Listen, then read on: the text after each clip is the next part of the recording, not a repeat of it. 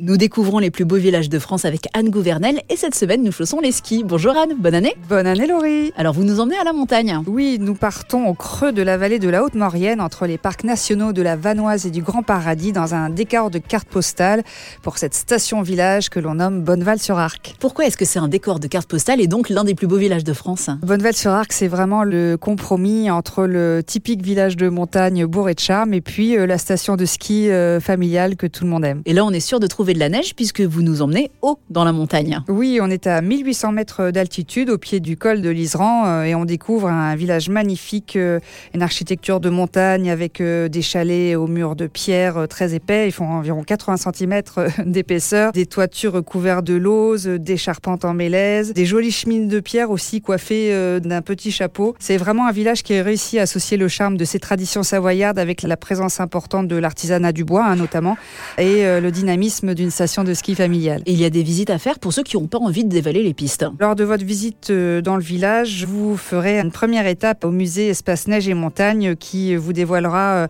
euh, la vie quotidienne et l'artisanat local ainsi que les débuts de l'alpinisme et des sports d'hiver à Bonneval-sur-Arc. Et il y a un hameau aussi qui vaut le détour. Hein. Oui, c'est le hameau de l'Écho. Il est à 4 km du bourg de Bonneval, perché à 2000 mètres d'altitude, typique hein, de l'habitat local euh, de montagne.